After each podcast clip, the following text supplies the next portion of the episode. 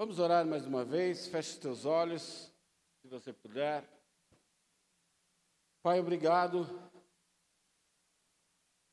Obrigado pelo teu favor, obrigado pelo privilégio de estarmos mais uma vez na tua casa, adorando o teu santo nome, glorificando o teu santo nome. Pai, como eu já disse, colocamos em tuas mãos o nosso espírito.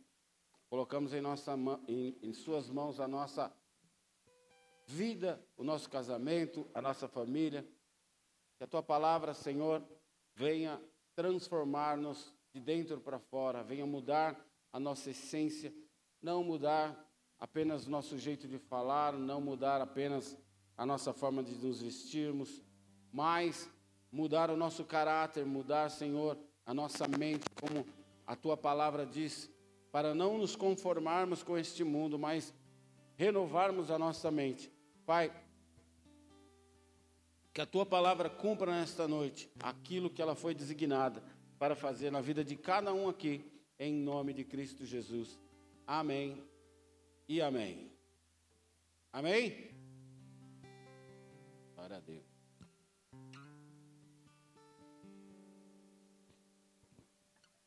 Para quem está acostumado a me ver pregar,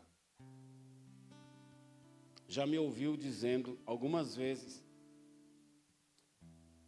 que existem algumas passagens bíblicas que são enigmáticas, que nos colocam em xeque, nos colocam em dúvida, e você lê e relê, você vai ter que ler algumas vezes para que você entenda e muitas vezes nós lemos, relemos e não entendemos. Aí você fala, meu Deus, o que Deus quis dizer com isso?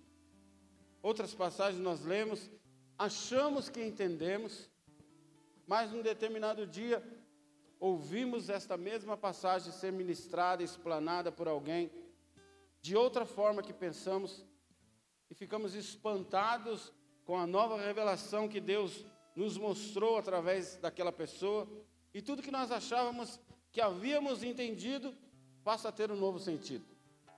Aí você fala: Meu Deus, eu achei que era outra coisa e tinha nada a ver com o que eu pensei. Quantos aqui, por exemplo, já perceberam que com o seu amadurecimento, coisas e situações que antes, quando você tinha lá seus 14, 15 anos, tinha um significado, você tinha um entendimento sobre aquilo, talvez você não dava a menor importância, e depois, quando você ficou mais maduro, a coisa mudou completamente. A sua visão mudou sobre aquele assunto, a sua visão mudou sobre aquilo. Como, por exemplo, quando a gente tem 14, 15 anos, a gente não suporta ver os nossos pais assistindo noticiário né? Programa que fala de política. Você fala, meu Deus, como que ele consegue assistir isso? Mas quando você está mais maduro, hoje em dia, por exemplo, a gente nunca viu tanto se falar de política como está sendo feito agora. E a gente vê os jovens também engajados, interessados, buscando informação. Isso acontece também depois, quando você tem seus 20, 25, as coisas também vão mudando de importância, mudando de interesse, mudando a sua forma de ver e entender determinadas coisas.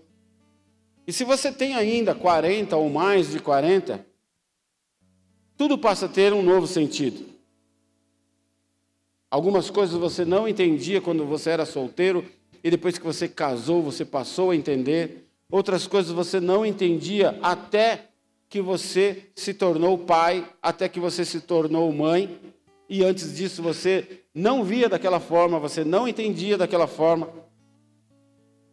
A mesma coisa acontece com a palavra de Deus. A palavra de Deus se renova todos os dias, amém? Por isso acontece o que eu acabei de expor.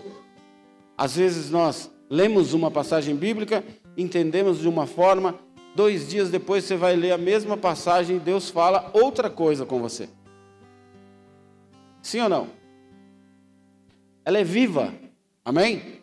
A palavra de Deus é viva, ela se renova, ela se transforma para o nosso benefício, para nos abençoar, para falar conosco. Existem coisas que Deus irá nos revelar de uma forma hoje e de outra forma amanhã, usando a mesma passagem bíblica. Não porque Deus mudou ou porque a palavra de Deus mudou, mas porque nós mudamos a nossa forma de entendimento. Estamos num novo estágio com Deus, estamos numa nova caminhada, numa nova etapa, num novo patamar. Então Deus passa a se comunicar conosco de forma diferente. Amém? Veja que interessante que a palavra de Deus nos ensina que ela é para nós alimento. Amém? Abre aqui para nós Mateus 4,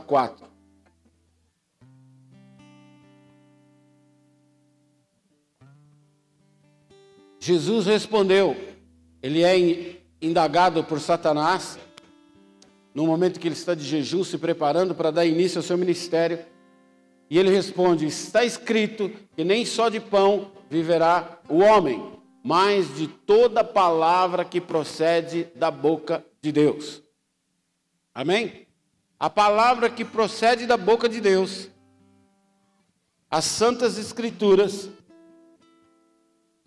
Ixi, derrubei a bandeira é alimento para a nossa vida. Amém? Põe aí de novo. Amém? Vocês estão aí? João capítulo 6, verso 63, a parte B do versículo, diz assim: As palavras que eu lhes disse são espírito e vida. João capítulo 14, verso 6: Eu sou o caminho, eu sou a verdade e eu sou a vida. Salmo 1, versículo 2, parte B do versículo diz: Nela medite de dia e de noite. A palavra de Deus em Mateus 4,4 diz que ela é alimento, nem só de pão viverá o homem, mas de toda a palavra que procede da boca de Deus, porque ela nos alimenta e nos gera vida. Amém? Esses dias nós há uns três anos atrás, nós adquirimos dois American Bully, que é uma raça de cachorro bem forte, que tem uma genética bem resistente, é um cachorro parrudo, um cachorro forte. Um ficou para nós e outro ficou para o meu filho. E por alguns motivos o meu filho não pôde ficar com o dele e acabou deixando com uma pessoa. Doou para alguém. Passado um ano e pouco, esses dias a pessoa nos ligou e falou que não estava conseguindo ficar com o cachorro e, e que o cachorro devia ter algum problema porque o cachorro não comia. Aí fomos resgatar o cachorro. Ele chegou a receber denúncia da, da, das zoonoses Algum vizinho viu o cachorro definhando lá e acabou ligando para a zoonose e para a polícia. Aí nós fomos lá resgatar o cachorro. E quando nós vimos o cachorro, era de cortar o coração. O cachorro estava pele e osso. Um cachorro resistente, robusto, forte, pesado, pele e osso. Nem cachorro de rua é daquele jeito. Parece um um cachorro que foi abandonado num lugar deserto que não tinha o que comer. Walking Dead, parecia o cachorro do, do, do, aquele filme de terror lá, não lembro agora. Ficou muito feio o cachorro. Por quê? Ele falou que o cachorro estava doente, devia estar com alguma coisa. Queridos, nós compramos uma ração boa, uma ração de qualidade. Compramos vasilha para o cachorro, o cachorro não tinha nada coleira. E a hora que eu vi o cachorro, me veio nós, quando somos resgatados por Deus. O pecado nos consome, o pecado nos destrói, o, o, o pecado suga todas as nossas energias físicas e espirituais.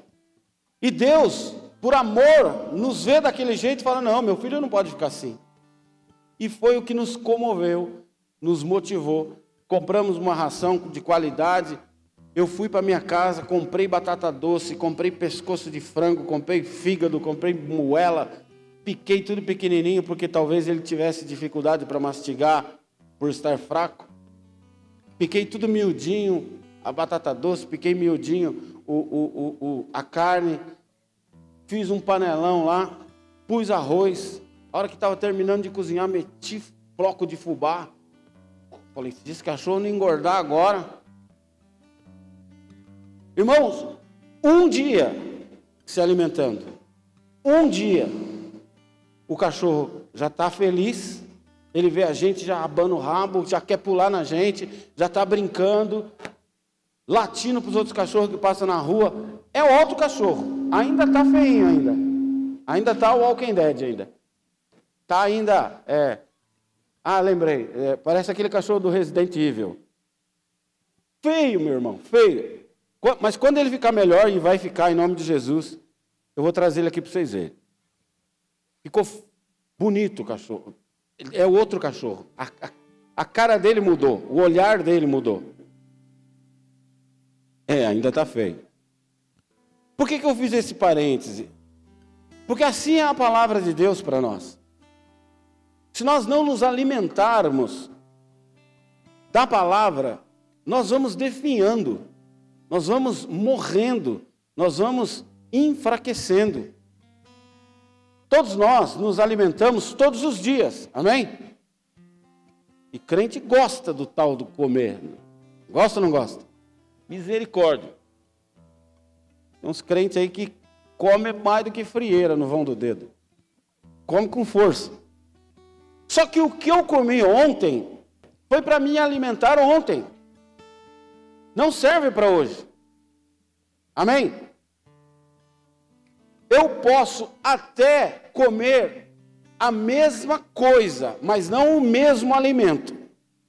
O que eu comi ontem foi para ontem. Hoje eu posso comer até a mesma coisa, mas não dá para ser o de ontem. Assim é a palavra de Deus. Nós não podemos ler a palavra na segunda-feira e falar: bom, estou com combustível para a semana inteira. Ou vir no culto no domingo e achar que eu tenho alimento suficiente para aguentar a semana inteira. Ou ainda aqueles que vêm só na Santa Ceia. Tira a zica, come um pãozinho, toma um suquinho e vai embora. Segura até o mês que vem. Mês que vem eu venho tirar a zica de novo. Como se fosse uma quarta-feira de cinza. Não é, meu irmão. O que eu comi ontem me alimentou ontem e hoje eu preciso me alimentar de novo. Amém? Quem é que faz jejum? Ninguém? Quem está de jejum? Não é, não é, no começo não é ruim, dá dor de cabeça, dá tontura. É, é, aqueles que gostam de café, eu já fiz jejum só de café, você se abstém do café, você está acostumado a tomar café, às vezes, várias vezes por dia, você deixa de tomar, meu irmão, como aquilo faz falta. Nós precisamos de um alimento novo todos os dias. Justamente aqui que eu quero que vocês entendam e foquem a sua atenção sobre a palavra de Deus ser alimento para nos sustentar em pé. Amém?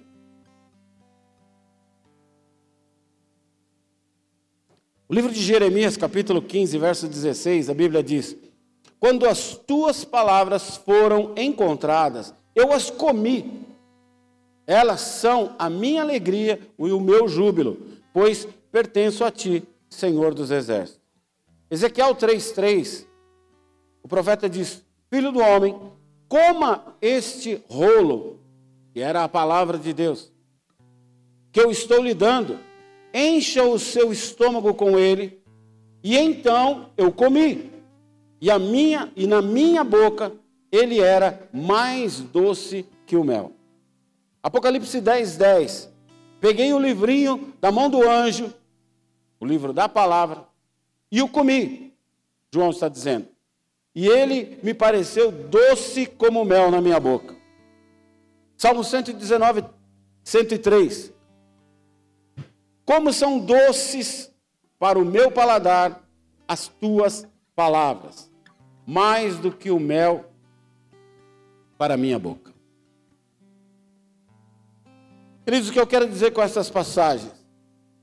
Não importa como você interpreta, não, não importa como você lê, se você lê de uma forma didática, do começo, da primeira página até chegar ao final, se você vai abrindo aleatoriamente, se você lê é, é, é, um pedacinho de um versículo por dia, se você lê só aquele versículo que o aplicativo do seu celular te mostra, se você criou um método de leitura e você lê dois, três capítulos por dia, se você senta ali e come a palavra até cansar, até dormir, aí você dorme, já leu lá quatro, cinco capítulos, não importa como você estuda, como você lê ou como você interpreta, o que importa e é imprescindível para a sua vida, que você se alimente da palavra de Deus. Mesmo que naquele instante você não entenda nada, seu espírito está sendo alimentado. Mesmo que, que você fala, puxa, já li dois, três capítulos, mas não estou assimilando. Seu espírito está sendo alimentado. Mesmo que você coloque um aplicativo da palavra que é, que é, é, é ela é falada no, no podcast ou algum outro aplicativo que você coloque no teu carro e fica lá ó, dirigindo e ouvindo. João capítulo 1. Está valendo, teu espírito está sendo ministrado. Mesmo que você coloque um fone de ouvido e coloque um aplicativo lá para você dormir, ouvindo a palavra de Deus, o teu espírito está sendo alimentado. Ele é alimento para a sua vida espiritual ele é alimento para o seu crescimento, ele é alimento para te edificar, ele é alimento para te nutrir, para nutrir a sua fé, para que você se torne alguém mais maduro todos os dias. Assim como eu dei exemplo do nosso cachorro. Eu tenho certeza, até falei para o meu filho, vai fotografando todo dia. Você vai ver a evolução dele. Todo dia ele vai estar tá mais bonitinho, mais gordinho, a pelagem dele vai começar a mudar, vai começar a ter brilho. É, ele está até com a, as cadeiras aqui, tudo aparecendo osso, e tanto ele sentar e ficar fazendo aquele atrito no couro, já saiu até feridas. Toda palavra, seja ela para exortação, seja ela para cura, seja ela para amor, para perdão, ou qualquer outro propósito, ela sempre será para o nosso bem. Amém? Então se alimente, medite nela de dia e de noite, como a palavra nos ensina. Gênesis capítulo 12, verso 1. Abra aí, por favor, a tua Bíblia. A palavra de Deus diz assim: Ora, o Senhor disse a Abraão: Saia da tua terra do meio dos seus parentes, da sua casa, da casa do seu pai, e vá para a terra que eu lhe mostrarei. Queridos, Deus dá uma direção para Abraão. Abraão era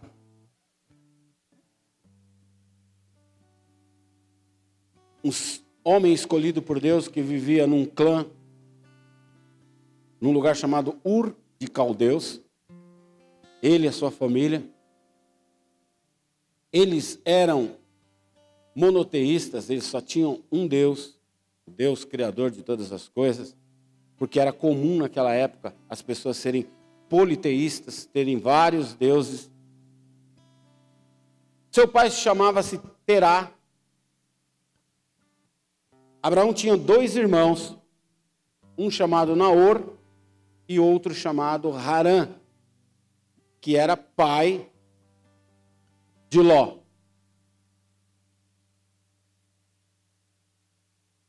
O antes ou depois? Pode pôr. Tá, onde está? A pastora vai providenciar uma foto do cachorro para vocês verem. O nome dele é Spike. É. Salmo 23 ninguém quer, mas o cachorro eles querem ver. Harã era pai de Ló, que era sobrinho de Abraão. Esse irmão de Abraão, Harã, morre. Então, os teus pais pegam o clã, pegam toda a família e saem mudando de lugar. A Bíblia não explica por quê, mas eles saem daquele lugar e param num lugar justamente com o mesmo nome do filho que morreu. Param em Harã. Coincidentemente ou não, a Bíblia não explica. Talvez o pai, motivado pela saudade do filho, resolveu estabelecer morada no lugar que tinha o mesmo nome do filho. Talvez. Amém? Porque a Bíblia não esclarece isso. E Terá, pai de Abraão, escolhe morar, naquele lugar por algum tempo. Abraão, com a morte do irmão, adota o filho dele, Ló, e começa sustentar, cuidar e trazer para sua responsabilidade o sobrinho Ló.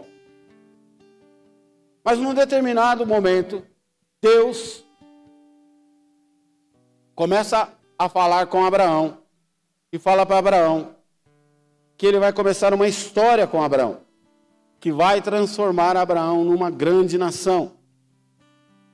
E diz a ele: deixe sua parentela, deixe seus parentes, deixe a sua família, deixe tudo e vá para um lugar que eu vou te mostrar. Então Abraão cumpre a determinação de Deus. Porém, fala para quem está do seu lado, porém, ele obedece pela metade. Fala para ele de novo, fala assim: obedecer pela metade é desobedecer. Ele obedece por que pela metade? Porque ele sai da família, ele deixa a família, deixa o pai, deixa o outro irmão, vai embora, sai seguindo no deserto. Porém, ele leva o sobrinho Ló. Porque ele obedece pela metade? Porque ele vai onde Deus mandou, porém, Deus falou: deixe a sua parentela. Mas ele leva o sobrinho. Muitas vezes, você, como eu, deve ter lido essa passagem com o seguinte entendimento: Deixe sua parentela e vá para uma terra que eu vou te mostrar. Uma terra que eu te mostrarei. E talvez você, como eu, tenha associado Canaã, a terra que Deus ia mostrar, a terra que mana leite e mel, a o lugar que Deus ia levar Abraão. Ou então, você associou a Canaã espiritual, ao paraíso, a nova Canaã. Mas Deus, quando eu estava preparando essa palavra, me deu um, um entendimento diferente disso. E por isso eu comecei com aquela explanação que cada vez que nós lemos, cada vez que nós buscamos a palavra, Deus mostra algo novo para nós. Êxodo capítulo 3, verso 5. Deus fala com Moisés e fala o seguinte para Moisés: Moisés sobe no monte, a sarça, uma vegetação, pega fogo e não se consome, e Deus aparece no monte para falar com Moisés. E quando Moisés tenta se aproximar da sarça, ele ouve uma voz dizendo: Não se aproxime, tire as sandálias dos teus pés, pois o lugar em que você está é terra santa. Repete comigo: terra santa. Deus ia levar Abraão para uma terra santa, que mana leite e mel.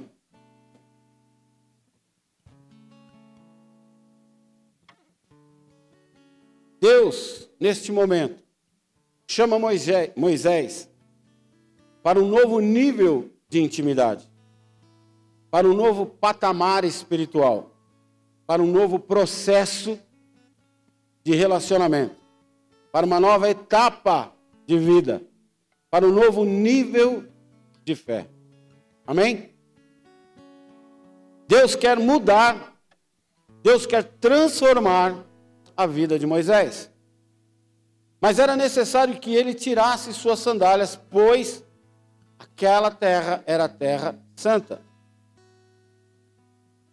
Pastor, o que, que tem a ver ele tirar a sandália para chegar naquele lugar? O que, que isso ia mudar a vida de Moisés? Deus estava falando profeticamente com Moisés. Deus estava falando para ele: deixe tudo que você viveu até agora. Deixe a vida que você teve até agora, as experiências que você teve até agora.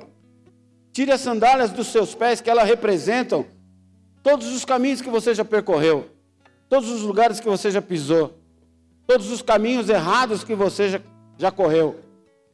Deixe a sua vida de ontem porque a partir de hoje eu tenho uma nova vida para você. Você já viu aquele termo? Levanta, sacode a poeira e dá a volta por cima. Deus está falando para ele: essa terra que você traz em você, que marca o seu passado, não me interessa para o que eu tenho novo com você. Assim como o alimento que você comeu ontem não serve para te sustentar hoje. Deus quer te dar algo novo. O que você viveu até aqui, para Deus não importa, mesmo que você tenha vivido a vida mais errada do mundo, mais às avessas do que a Bíblia esperava de você. Deus hoje, nesta noite, fala para você: arranque as sandálias, porque o lugar que você pisa é santo e eu tenho algo novo para você. Queridos, quando nós nos dispomos a obedecer a Deus, quando nós nos dispomos a entender e acreditar que o que Deus tem para mim, sempre a vontade dele é boa, perfeita e agradável, eu caminho sem medo, mesmo que seja na escuridão. Porque quando nós vemos aquela passagem em que Jesus aparece na tempestade e os discípulos estão no barco, e eles se assustam quando Jesus se aproxima, eles acham que é um fantasma. E Pedro, sempre atirado, sempre alguém bem, bem, bem impulsivo. Pedro fala: Quem vem lá? Jesus fala: Não temam, sou eu. E ele fala: Se és tu, permita que eu vá até aí. E ele fala para Pedro: Então vem. E Pedro caminha sobre as águas. Meu irmão, imagina essa experiência. Quem nunca aqui estava sentado lá na beira da praia, tomando uma aguinha de coco, aí ficou olhando para a água, sem falar nada para ninguém.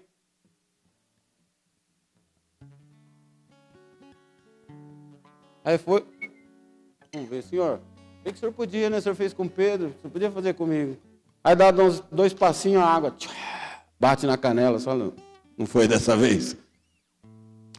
Pedro, num determinado momento, ele afunda.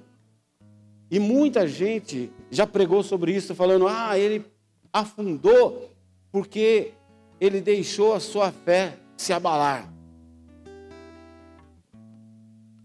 A Bíblia não diz qual a distância que Jesus estava do barco. Quem é que já pescou? Ou já andou de barco? O barco, ele tem um, um, um espaço chamado lastro, que é a distância entre a água e onde nós estamos. E é alto, dependendo do barco, é mais de um metro. Para eu descer na água, eu vou ter que pular. Ele pulou e ficou em pé. Então vamos supor, no livro de Acrescentares, que Jesus estava a 50 metros, daqui lá na, na outra calçada lá da, da rua.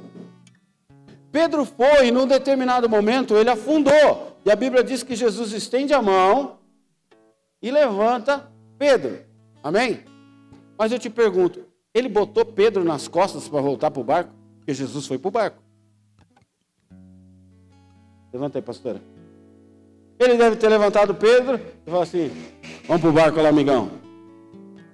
E os dois caminharam, meu irmão. E você imagina a cara de bocó dos discípulos que ficaram no barco.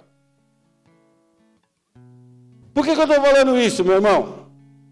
Porque quando você se dispõe a viver o que Deus tem para você, você vai viver coisas que você não vai acreditar. Você vai viver coisas que você vai falar. Eu não acredito que eu estou vivendo isso. Eu não acredito que isso aconteceu no meu casamento. Eu não, não acredito que isso aconteceu na minha vida. Eu não, não acredito que isso aconteceu com meu filho.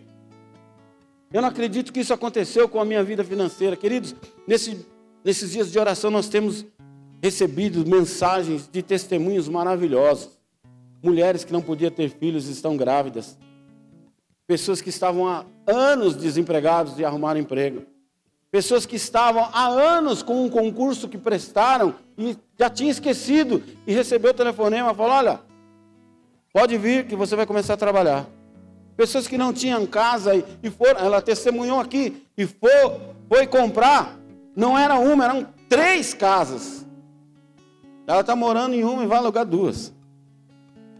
Por quê? Porque quando eu me disponho, quando eu ajo como a inocência de uma criança que confia nos pais e se lança aos braços do pai, porque sabe que o pai só vai querer o melhor para ela, Deus faz maravilhas na nossa vida. Deus queria isso de Abraão. Deixa a sua vida. Assim como ele fala para Moisés, ele falou para Abraão: larga a sua parentela, deixa a sua casa e caminha comigo para onde eu vou te mostrar. Deus queria que Abraão deixasse a sua vida, suas experiências, suas decepções, a sua terra, a sua parentela, porque eu tenho algo novo com você. Deus queria mover a fé de Abraão, porque Deus promete para ele: Eu vou fazer de você uma nação mais numerosa que as estrelas do céu, mais numerosa que os grãos de areia de uma praia. Mas Abraão já era velho e não podia ter filho, ele não tinha nenhum filho. Talvez a vida que você esteja vivendo e o que eu estou falando que Deus vai fazer na sua vida, talvez aos teus olhos pareça impossível. Pastor, não dá. Meu casamento já foi para o Beleléu. Minha vida financeira está uma porcaria. Não dá mais. Pastor, eu já desisti. Deus tem hoje algo novo para você se você se dispor a caminhar com Ele. É chegado o momento que os nossos olhos necessitam ser desvendados para uma nova terra que Deus quer nos colocar, onde mana leite e mel. Leite na Bíblia fala dos rudimentos da Escritura, dos rudimentos dos ensinamentos de Deus, as primeiras coisas, os primeiros passos, o beabá. Sabe quando você chega na igreja e você não entende nada, você não sabe direito quem é Jesus, quem é Davi, quem é Abraão. O pastor mandar você abrir no livro de Gênesis, você vai ficar folheando, folheando, folheando, você não sabe que é o primeiro livro. Se Deus, se, se o pastor pedir para você abrir no livro de Salmos, você vai para frente, vai para trás, vai para frente, vai para trás. Igual aqui eu já pedi, abra no Salmo 151, e ficou um monte de gente lá. Tchá, tchá, não tem, é só 150. Quando nós chegamos, nós somos assim, precisamos do leitinho. A Bíblia fala de rudimentos, dos primeiros passos, alimento para quem ainda é criança. Porém, o primeiro leite que sai da amamentação da mãe, que não é na verdade nem um leite, é, é como chama? Colosto. Colosto. A ciência diz que ele tem exatamente todos os nutrientes que um bebê precisa. Ah, posso dar isso aqui mais um leite no seu. Não precisa. Posso dar isso aqui mais a vitamina? Não precisa. Assim é a palavra de Deus. Ela é extremamente nutritiva, essencial, eficaz e suficiente. Você não precisa de um complemento.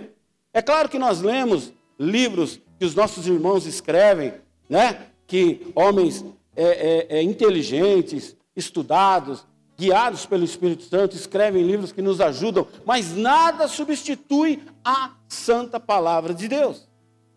É importante sim lermos, é importante sim, aumenta o nosso conhecimento, aumenta a nossa gama de visão, mas nada substitui a palavra de Deus. Então, assim como o. Como que é o nome? o leite. Colosto. Spike, ela falou. Assim como o colosto. Tá prestando atenção. Assim como o colosto é nutritivo, essencial, eficaz e suficiente para um bebê, a palavra de Deus é nutritiva, essencial, eficaz e suficiente para nós. Leite fala sobre inocência, pureza, confiança de uma criança. Queridos, quando nós começamos a caminhar com Cristo, nós nos envolvemos no primeiro amor de uma forma e o pastor fala assim: ó, vai ter culto não sei do que, você vem. Vai ter culto duas horas da manhã, você vem. Nós vamos a pé daqui até não sei aonde, você vai. Nós vamos orar e vamos dar 32 voltas em volta do quarteirão, profetizando para esse prédio ser nosso. Vamos lá. E, ah, ah. É ou não é? Você vai que vai, você não fica perguntando. Não, o pastor falou que, que não sei o quê. O pastor falou que eu tenho que ler a Bíblia. O pastor falou que é para eu orar. Não é assim? Inocência de uma criança. O que a gente ensina, a criança faz. O que ela vê a gente fazendo, ela faz. Amém? Nós não podemos deixar de lado os rudimentos da palavra, o beabá da palavra, os primeiros passos que aprendemos há seis meses atrás, seis anos atrás, vinte anos atrás. Eles é que nos sustentaram por muito tempo. Eles é que nos fizeram largar o cigarro, eles é que nos fizeram largar o palavrão, eles é que nos fizeram largar a bebida, ele que nos fizeram ser fiel à nossa esposa, ele que nos fez o primeiro, o leitinho, aquele que sustenta, que coloca a criança de pé, é aquele que te colocou de pé, é aquele que restaurou a sua vida. Mas Deus faz além daquilo que você pede, aquilo que, além daquilo que você pensa. Amém? Então Deus quer te dar também o mel. A palavra de Deus é mais doce que o mel. A palavra que é mais doce que o mel é o próprio Jesus, está lá em João 1,1, que diz que ele era o Verbo, e o Verbo era Deus, e o Verbo estava com Deus. Ele é a própria palavra. O doce do mel da palavra que eu e você precisamos é o próprio Jesus na nossa vida. Deus não queria com Abraão apenas mudar a sua posição geográfica. Deus queria mudar a sua vida espiritual.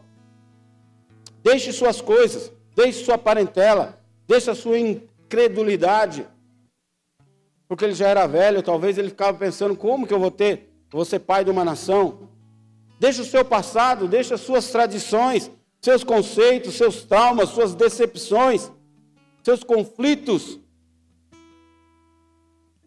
Mas Deus também tinha que falar para Abraão: deixe Ló. Deixe Agar. Quem sabe quem era Agar? Abraão não podia ter filhos porque ele já era de uma idade avançada. Mas a sua esposa para querer ajudá-lo, pois ela também já era de uma idade avançada, não tinha azulzinho. Demorou para cair a ficha. A esposa vai querer ajudar. Deus faz o quê? Arruma uma concubina, que naquela época era permitido. A tradição e a lei judaica permitia que o homem tivesse mais de uma esposa. Ela manda Agar se deitar com o esposo. Queridos, para o que Deus tem para fazer na sua vida, Deus não precisa de ajuda. Só que muitas vezes nós perdemos o feeling, nós perdemos o time de Deus, nós perdemos muitas bênçãos de Deus, porque nós queremos ajudar a Deus. Nós queremos pôr a mão onde Deus não mandou. Nós queremos ir onde Deus não mandou. Nós queremos fazer o que Deus não mandou. Nós queremos ficar onde Deus não mandou. Nós queremos nos associar com alguém que Deus não mandou. Nós queremos deixar para trás coisas que Deus não mandou. Deus não precisa da minha e da sua ajuda. É só obedecer. Deixe Ló, deixe Agar. Deus está falando para Abraão agora, é eu e você. Eu quero ter um tempo com você.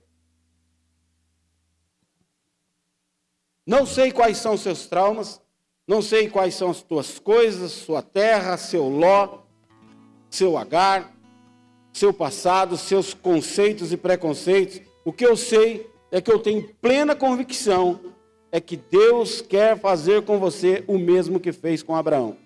Te levar para um novo nível, para um novo estágio, para uma nova etapa, para uma nova fase, para uma nova terra que mana leite e mel.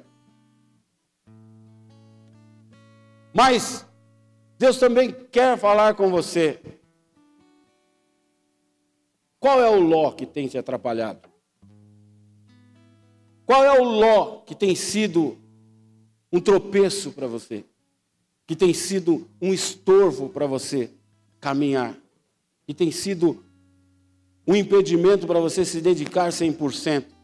Qual é o ló que tem embaraçado a sua vida no reino? Qual é a H que você abraçou sem Deus mandar? Achando que era seu, achando que era o tempo, o qual você precisa abrir mão. Você sabe. O Espírito Santo vai te mostrar qual é o seu ló, qual é a sua H. Tudo isso na vida de Abraão, Deus queria mostrar que era passageiro, que ele poderia deixar para trás que ele poderia esquecer. Pois essas coisas não tinham propósito de Deus, não havia destino de Deus. Você tem um destino. Você tem um alvo. Você tem um propósito. Você tem um novo de Deus para viver, uma terra que emana leite e mel. Basta você saber se você está disposto a obedecer. Ló, apesar de ser sobrinho, não era herdeiro das promessas que Deus tinha para Abraão.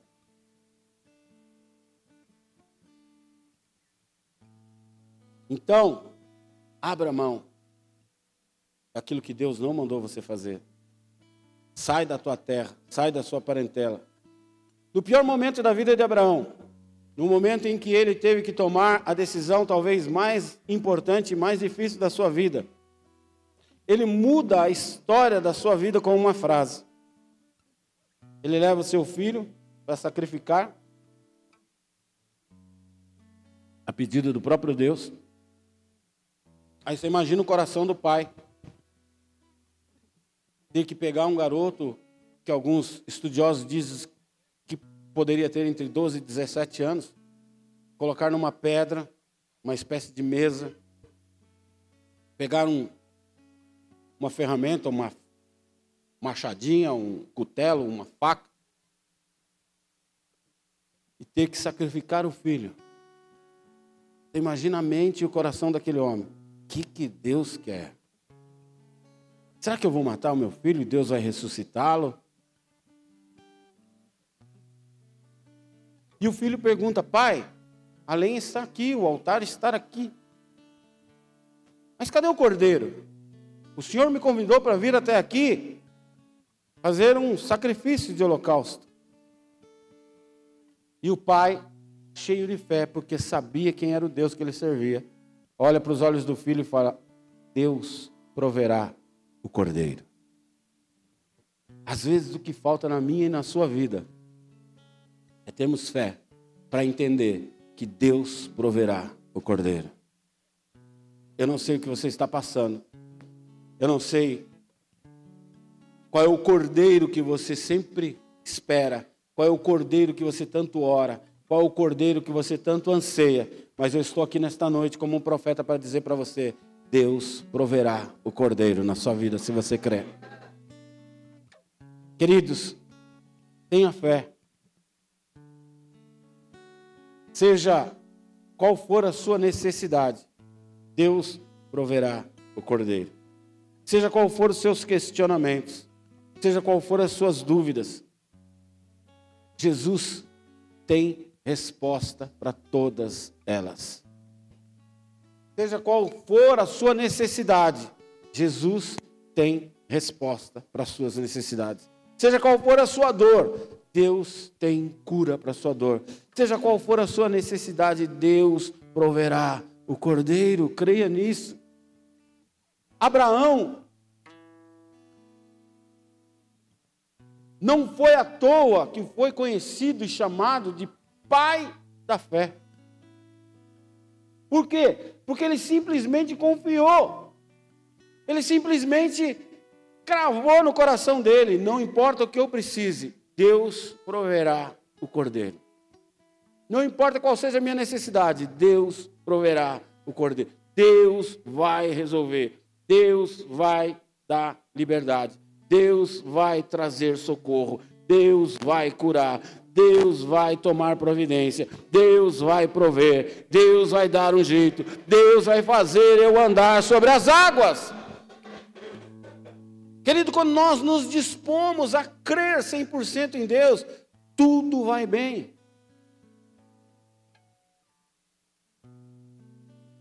Após confiar única e exclusivamente em Deus, ele passa a ser conhecido como Pai da fé. Hoje Deus quer te levar para um novo nível de fé. Para uma terra que mana leite e mel. Feche os teus olhos. Eu quero orar por você. As coisas de Deus não acontecem com um passe de mágica.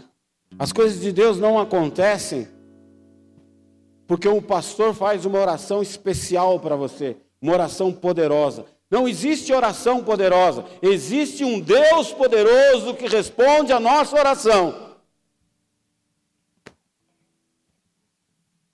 E eu quero te fazer um convite. Assim como Deus falou para Abraão: sai da tua tenda. Eu quero que você, de uma forma profética, se você quer viver o novo de Deus, eu quero te convidar, sai do seu lugar e fica de pé. Deus está te chamando, saia da tua terra, deixe tudo. Ele tem um novo para você, uma nova vida, uma nova história, um novo patamar, um novo nível de intimidade. Feche os seus olhos. Eu não sei o que você está passando. Eu não sei o que tem roubado a tua paz. Eu não sei o que tem feito você chorar nas madrugadas. O que eu sei é que Deus proverá o cordeiro. Eu não sei qual tem sido a sua luta, mas eu sei o Deus que eu sirvo e Ele manda te dizer nesta noite: eu providenciarei o cordeiro na sua vida. Basta que você creia. Pai, em nome de Jesus, eu apresento aqui, Senhor, os teus filhos.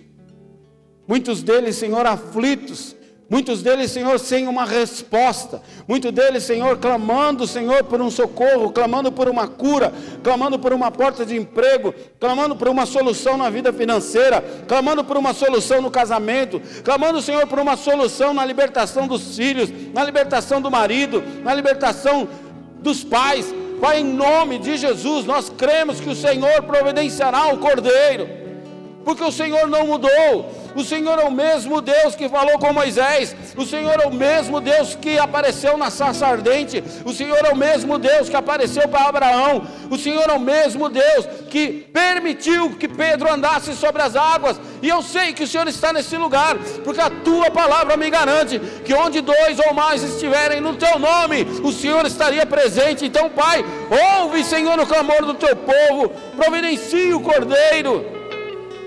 A nossa confiança está em Ti, Senhor.